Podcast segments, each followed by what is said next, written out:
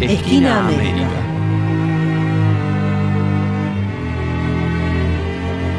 No.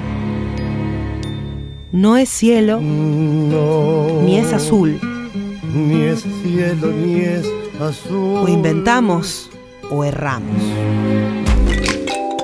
Bien, continuamos aquí en Esquina América y el pasado fin de semana, acá del otro lado de la cordillera, acá nomás, que me escucha San Martín, no sé cómo le caería lo de acá nomás, pero bueno, del otro lado de la cordillera, en Chile, se llevó adelante unas elecciones históricas en las que se votaron gobernadores regionales eh, por primera vez, alcaldes y concejales, pero además se definieron los y las 155 representantes que formarán parte de la Convención Constitucional encargada de redactar una nueva Carta Magna para el país. Del proceso electoral participaron un total de 6.458.000 personas, cifra que corresponde a un 43,35% del padrón electoral. La importancia de estas elecciones reside en el hecho histórico que llevará adelante una profunda modificación de la vida política del país.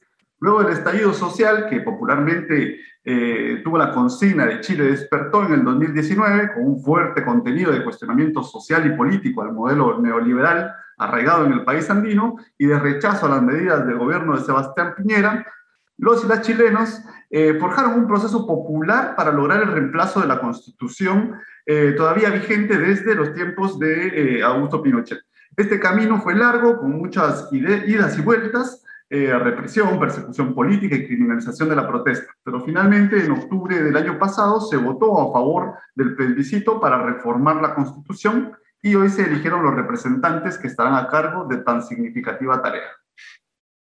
Bien, para conversar entonces sobre estos resultados, estamos en comunicación con Mario Solís, que es periodista, docente, animador eh, y que, bueno, eh, lo, hemos convocado para que nos cuente un poco más sobre este, sobre este proceso. Muy buenos días, Mario, ¿cómo estás? ¿Qué tal? Muy buenos días. Bien, Mario, lo primero que te queríamos consultar es qué balance nos podrías compartir sobre estas, sobre estas elecciones tan particulares, ¿no? Y históricas, como estábamos mencionando eh, recién, que dieron por iniciado un proceso electoral que va a continuarse durante, durante este año. ¿Qué balance puedes compartirnos? A ver, el balance es positivo. Eh, yo creo que a través de este proceso se validó lo que fue el estallido social. El estallido social planteaba su eh, disconformidad no solamente con la derecha, era contra toda la clase política que estaba en Chile. Eh, por eso que se hablaba de que no eran 30 pesos, sino eran 30 años. entonces, vimos que tuvo un duro golpe la derecha, obviamente el oficialismo, y también la izquierda tradicional eh, estamos hablando que más del 50% de la mesa constituyente pertenece a independientes fuera de pacto. Estamos hablando de personas que tuvieron que juntar firmas para poder levantar su candidatura, firmar, juntar firmas en pandemia, lo que es más complejo todavía. Eh, no tuvieron un gran financiamiento para su campaña, no contaron ni, siquiera con participación en la franja gratuita televisiva para los candidatos, y sin embargo lograron ser una importante mayoría. Eh, además, eh, gran parte de los, de los eh, cargos que se disputaron, hablemos de concejales, alcaldías y gobernadores, también fueron adjudicados por independientes fuera de pacto y representantes del Frente Amplio, el Frente Amplio no se puede calificar como una izquierda tradicional porque es un partido muy nuevo, un partido que no tiene todavía ni siquiera una década de historia. Por lo tanto, por lo mismo tiene un mayor grado de credibilidad ante la población chilena. Entonces, estos resultados nos confirman eh, el sentimiento que había en la población de que la política en Chile necesitaba cambiar y lo más probable es que de esto vaya a surgir una nueva, eh, una nueva corriente política y esperamos que por lo menos se logren eliminar algunos vicios que estaban presentes en, en esta área. Eh, Mario, mm, son 13 las regiones del país que deberán realizar una segunda vuelta en la elección de gobernadores regionales. ¿Cuál es el mapa político que puede dibujarse en Chile a partir de los resultados de estas elecciones y, las que deberán dirimirse mediante balotaje? A ver, el mapa político de verdad en este momento es complejo. Es complejo. Estamos claros que eh, los que tienen mayores posibilidades justamente son aquellos que van a segunda vuelta y representan a los sectores que te acabo de mencionar, ya sean independientes fuera de pacto o eh, del Frente Amplio. Eh, eh, parten, digamos, con mucha desventaja los candidatos de eh, partidos de, bloques antiguos, como el caso de eh, Claudio Rego en la región metropolitana, que representa la democracia cristiana, eh, otros candidatos que representan justamente a, los, partidos más tradicionales, más conservadores, eh, nos hace el escenario bastante difícil para poder dilucidar. La lógica indicaría que iría por, por, lo, nuevo la tendencia. Y esto también se refleja porque nos provocó un terremoto político, ya que ahora prácticamente nadie quiere ser candidato presidencial. Entonces, Evelyn Matei bajó su candidatura, Jimena Rincón también la baja, y empiezan a bajarse una gran cantidad de candidatos, y de hecho ya casi se está analizando si es que se van a hacer elecciones primarias para definir el candidato presidencial. Como que ya la clase política resintió el golpe, dijo, eh, no estamos logrando interpretar a la población, eh, están dudando si sacrificarse, exponerse justamente en una candidatura que eh, no tiene muy buena, muy buena proyección. Bien, Mario, yendo un poco más profundamente al tema de, la, de la, los resultados de la Convención Constitucional, eh, sabemos que, bueno, ¿no? Hay una, una fuerte representación joven, ¿no? La edad promedio es de 45 años de estos 155 representantes, eh, la paridad, mujeres, varones, ¿no? Vos mencionabas un poco también eh, el sector independiente, ¿no? Que irrumpe en, esta, en estos resultados. En ese sentido, preguntarte, ¿no? Y también esto de que la derecha no alcanza al tercio, ¿no? De, la asamblea, eh, no logra ese, ese, ese objetivo. Eh, ¿Quiénes fueron los sectores ganadores y perdedores eh, en esta convención? ¿Y qué expresa, en definitiva, este, este voto independiente? A ver, yo creo que el, gran ganador en este momento es la población chilena. El gran ganador es la población chilena, porque eh, en un momento se temió, estaban todas las condiciones para que esto, el resultado fuese distinto. Es más, eh, la derecha chilena, de forma muy prematura el día domingo, en la tarde, había comenzado literalmente a celebrar el triunfo. hubo muchas, eh, como decimos en Chile, cortapisas para, este, para esta situación. Estamos hablando de que, por ejemplo, el Estado aseguró como garantía el transporte público para los días de elecciones que el transporte público iba a estar presente y iba a ser gratuito para que el proceso democrático se pudiese efectuar como correspondía. Pero en lo concreto eso no pasó. Y no habían buses, no habían micros, no habían colectivos, no había cómo llegar a los lugares de votación.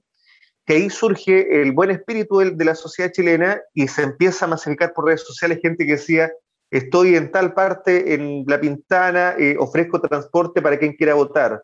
Eh, mucha gente fue capaz de caminar hasta los locales de votación, eh, gente que recorría con su automóvil viendo quién podía ayudar. Y eso provocó que al cierre de las urnas, el día de domingo a las 6 de la tarde, había filas de gente que quería votar. La ley faculta para que si fila, se atienda hasta la última persona que llegó a las 6 de la tarde. Algunos eh, locales de votación quisieron cerrar a las 6.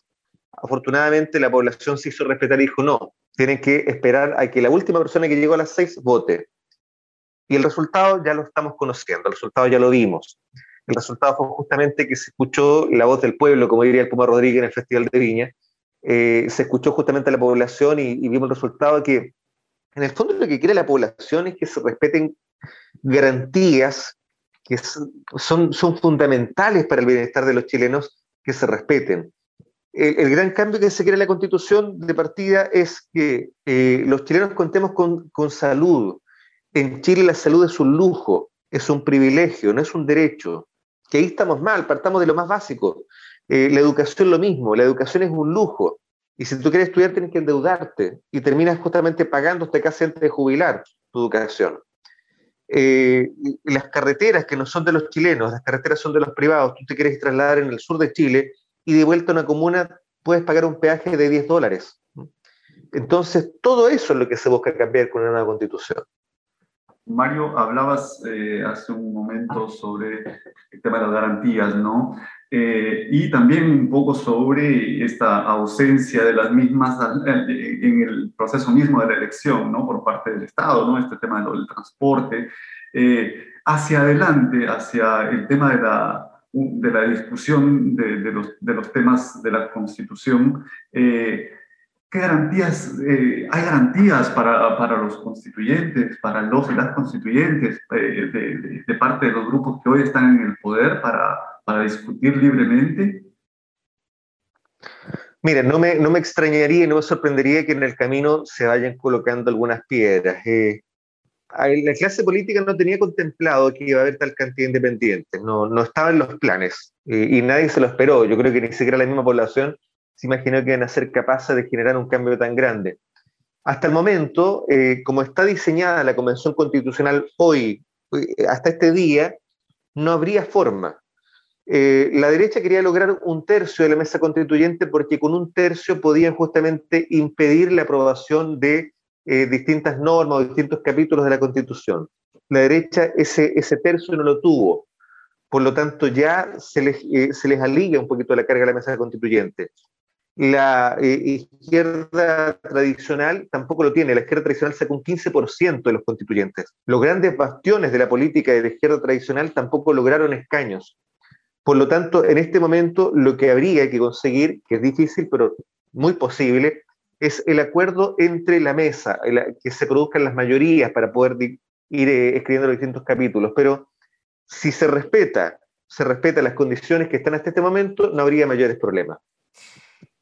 Mario, vos en tu, tweet, en tu Twitter publicabas, este, un poco ¿no? cuando te preguntan acá en Argentina, porque estás trabajando acá, eh, sobre cómo, cómo anda, cómo está todo Chile, decías, nos gobierna un presidente que le pasa la lengua a los autoadhesivos, ¿no? De la ironía del chiste, pero también sabemos que es verdad.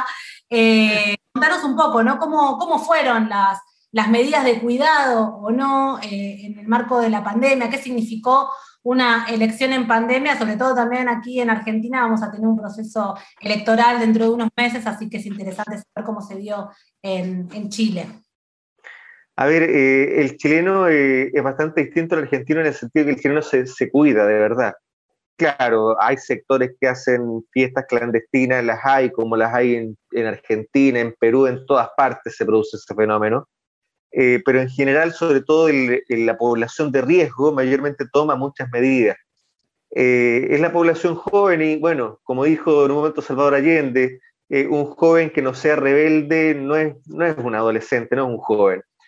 se respetaron bastante los protocolos, la excepción justamente del presidente que suele cometer este tipo de cosas. Recordemos que su tío, Bernardino Piñera, cuando recién comenzó la pandemia, murió de COVID y él, contra todas las normas, llegó y abrió el féretro para despedirse de él, cuando el protocolo claramente establecía que eso no era posible. Y así una gran cantidad de situaciones, se sacó la mascarilla de los vocales de mesa, le pasó la saliva al autodesivo, eh, pero ah, eh, las conductas del presidente Piñera no reflejan el común del chileno, por eso también nos provoca risa, porque no refleja ni su discurso ni eh, la forma de, de, actuar de los chilenos sobre todo el chileno que, tiene eh, problemas, eh, enfermedades crónicas, de hecho acudieron a vacunarse en masa, la población joven que no se está vacunando, hay dos motivos. Uno, sí, en la desconfianza que está y en todos los sectores siempre va a haber, pero hay otro sector que lamentablemente, si bien es cierto, la norma te faculta para salir de tu trabajo para que te vaya a vacunar, sabemos que los empresarios no siempre tienen la buena disposición y el trabajador muchas veces se siente culpable de dejar el trabajo, entre comillas, votado por ir a vacunarse. Ahora se está recién a estas alturas improvisando la solución que sería extender el horario de vacunación, que en Chile termina a las 5 de la tarde, que se extienda hasta las 8 de la noche para que las personas después del trabajo puedan ir. Mario, eh, hablabas eh, también hace, hace un momento sobre eh, esto, ¿no? sobre el tema de la salud, como, como una demanda, como, como un derecho, ¿no? que es un, tema que seguramente va a estar en, la discusión de, la constituyente, y sobre también el tema de la educación. ¿Qué otros temas de, de, importancia creéis que se van a estar discutiendo en esta, en este, en esta instancia histórica que se ha dado el pueblo chileno? A ver, eh, el agua, que el agua vuelva a ser un patrimonio de los chilenos. El agua hace bastante tiempo que no es de los chilenos. Eh, los fondos de pensiones. Eh, nosotros tenemos un modelo bastante injusto que en Argentina hace muchos años se llamó las AFJPs, nosotros le llamamos AFP. este sistema de salud de ahorro previsional que pertenece al área privada reúne tu dinero eh, durante el gobierno de eh, Ricardo Lagos, que fue un gobierno socialista, se determinó que si la FP pierde tus ahorros, es culpa tuya, no es culpa de la FP, pero si la FP gana dinero con tu plata, tienes que pagarle una jugosa comisión. Eh, y aparte de eso, la FP tiene tus ahorros de, de, toda tu vida laboral y los divide calculando que tú vas a llegar hasta los 120 años. En Chile sobre todo la clase media, no llega a los 120 años. La clase media con suerte llega a los 90. Entonces, ¿qué pasa con el resto de ese dinero? Queda justamente para la FP. Entonces, todo eso es lo que se quiere cambiar, que se vuelva un sistema de pensiones que sea público, que sea eh, equitativo. Eh, bueno, y, y, hay casos de personas, me llega muy de cerca a mí el tema justamente porque uno de mis mejores amigos, Patricio Fres, que era un gran locutor de la televisión chilena, eh, padeció de cáncer. La televisión no es eh, el semillero de dinero como mucha gente piensa. Él no contaba con dinero para poder eh, financiar su tratamiento. Quiso retirar los fondos previsionales y no pudo. Por lo tanto, él recibió solamente un par de meses de su jubilación.